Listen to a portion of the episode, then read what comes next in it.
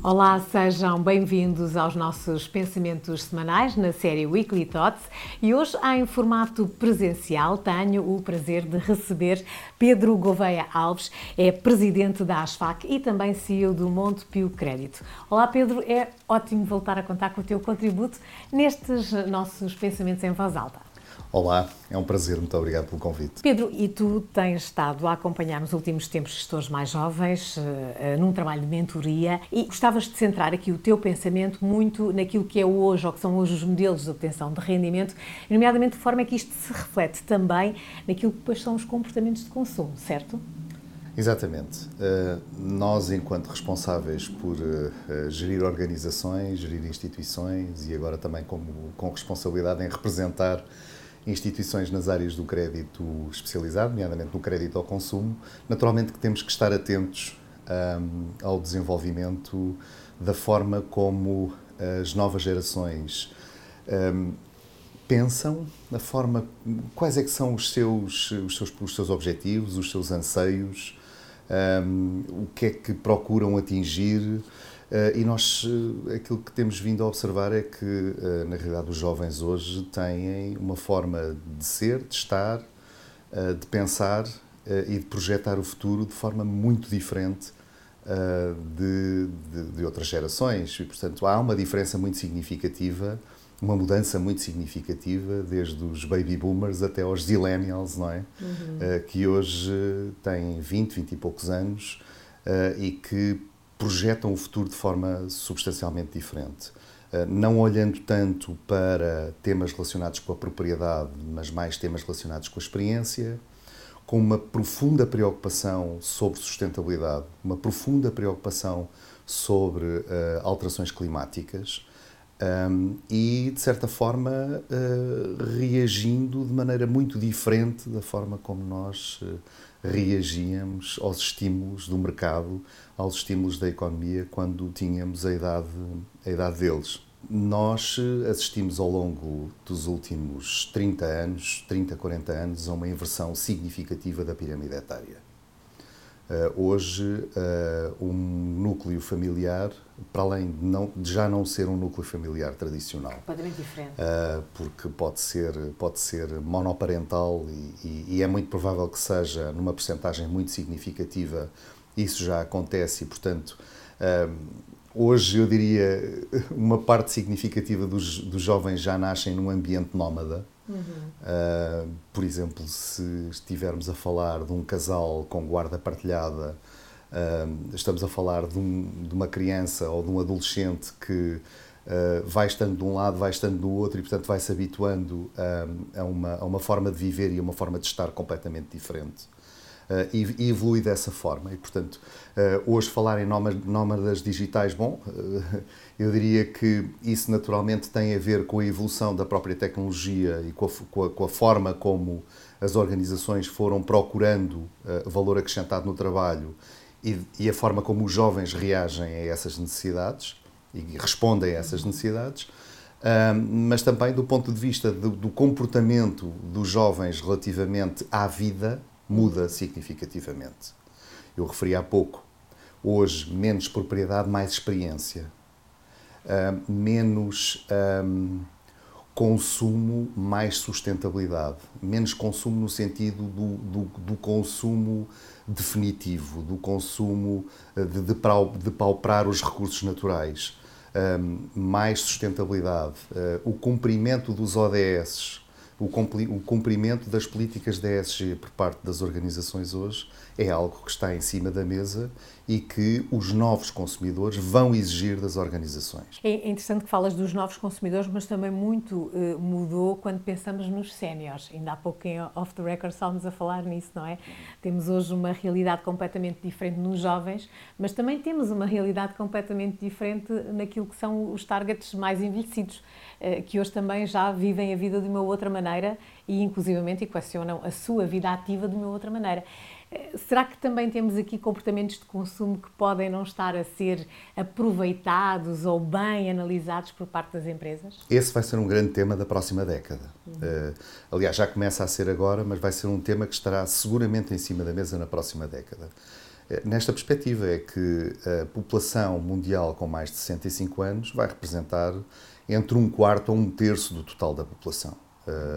Isto sem dúvida nenhuma, uma vez que a taxa de natalidade reduziu significativamente e à medida que vão passando os anos, naturalmente a população vai, e por outro lado, há também um aumento significativo da esperança média de vida, atenta à qualidade de vida e as, eh, os cuidados médicos e os cuidados de, ehm, de, de saúde que uh, as populações vão tendo. Uh, e, portanto, vão alargando, digamos que, a sua esperança média de vida e, portanto, vão sendo uma população cada vez, cada vez maior nesta franja etária. E este é um tema para o qual as empresas e as organizações têm que estar particularmente atentos. Ehm, por um lado, vai aumentar o rendimento uh, desta, desta população. Uh, população esta que teve uma vida ativa uh, já num patamar diferente, da, nomeadamente dos baby boomers, e portanto vai ter outro tipo de disponibilidade que hoje a esmagadora maioria uh, das pessoas mais séniores, uh, infelizmente, não têm. Uhum. Uh, agora, este vai ser um tema porque vai mexer com muitas coisas, com muitos setores de atividade e também proporcionando, por um lado, desafios, por outro lado, oportunidades de desenvolvimento da própria sociedade, nomeadamente ao nível da saúde, nomeadamente ao nível da adaptação uh, do, do, do, meio ambiente uh, e da forma como as cidades estão organizadas, da forma como uh, os núcleos comunitários estão organizados, uma vez que as necessidades em termos de cuidados de saúde vão ser maiores, as necessidades em termos de atividades que tenham mais a ver com experiência vão ser maiores ainda.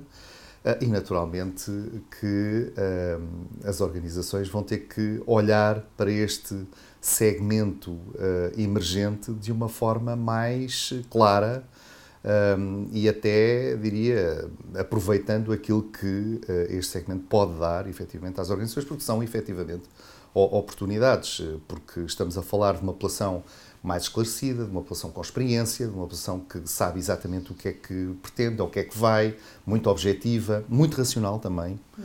E, portanto, eh, naturalmente, isto são desafios para eh, os marketeers das empresas que nem sempre entendem as necessidades eh, deste segmento, uma vez que, tipicamente, as responsabilidades pela gestão estão acometidas a pessoas extraordinariamente mais jovens e, portanto, eh, vão ter, vão ter, vai haver necessidade das próprias organizações, do ponto de vista da forma da como estão uh, uh, organizadas na sua gestão, uhum. uh, olharem para dentro e verem que competências é que têm internas para conseguirem responder a estes segmentos. Só para terminar, e porque eh, obviamente estás também ligado aqui ao setor da banca e falámos aqui, eh, voltando aqui aos jovens e, aos, e, aos, eh, e este espírito mais nómada e este espírito mais liberto da, da, do, do, conceito de propriedade, e, e os jovens têm uma relação também diferente com a banca? Hoje em dia? Os jovens hoje têm uma relação que evoluiu. Uh, procuram naturalmente serviços bancários, uh, procuram, uh, mas procuram numa perspectiva de maior mobilidade.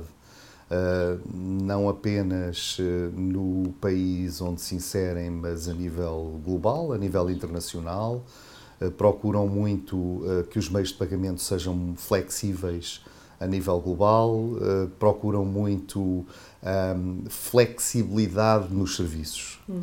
Um, e, portanto, nesta perspectiva, também há aqui uma alteração dos padrões de consumo de serviços financeiros. Ao nível do crédito, uh, continuam a olhar para o crédito como uma forma de antecipação dos seus rendimentos futuros. Aliás, como uma forma de uh, também poderem uh, ter acesso a meios que possam gerar esses mesmos rendimentos. Nós muitas, muitas, nós muitas vezes olhamos para uh, os consumidores mais jovens que procuram comprar carro e, portanto, se querem, se procuram comprar uma viatura, uh, não é apenas para, para lazer, é, muito, é, na maior parte dos casos uh, para satisfazerem as suas necessidades de terem um meio que também ajude a formar o seu rendimento. Uhum. Ou se, quer, se procuram material informático, por exemplo, necessidade de material informático, computadores, etc., para trabalharem, eh, para poderem desenvolver a sua atividade, Falávamos em nómadas digitais, bom, o nómada digital precisa de tecnologia.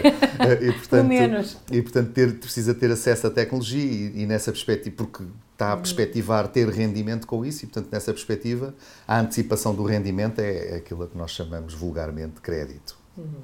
Obrigada, Pedro, por nos ajudares a pensar em voz alta sobre estes temas e, e pôres aqui também um bocadinho em cima da mesa alguns dos tópicos que vão eh, obrigar as empresas a olhar para uh, aquilo que será a sua estratégia no futuro para chegar não só ao segmento jovem, mas também ao dito segmento sénior.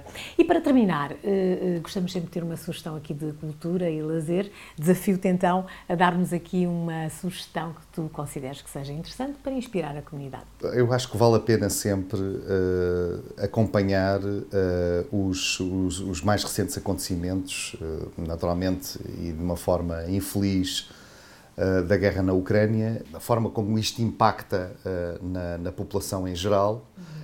Um, vale a pena acompanhar também os mais recentes desenvolvimentos proporcionados pela ONU, pela Organização das Nações Unidas, na perspectiva de procurar reunir as nações uh, em torno da urgência uh, climática. E vale, vale a pena também perceber um, ehm, como é que os, as pessoas, os cidadãos, encaram as mudanças até do ponto de vista do governo das nações. Há um livro muito interessante, publicado recentemente pelo José Rodrigues dos Santos, uhum. uh, escrito, aliás, uh, recentemente por José Rodrigues dos Santos, que é A Mulher do Dragão Vermelho, uh, que vale a pena ler, porque tem muito daquilo que é o mistério da forma como a China, a, a China também, como a China tem sido governada, como tem evoluído ao longo do tempo e como ela própria eh, mudará a forma como o mundo está organizado. Fica a sugestão, Pedro, muito obrigada. Quanto a si, já sabe, não perca estes nossos pensamentos em voz alta, quer no Empower Brands Channel, em versão vídeo, quer também no Spotify, em versão podcast. Fique bem e obrigada pela preferência.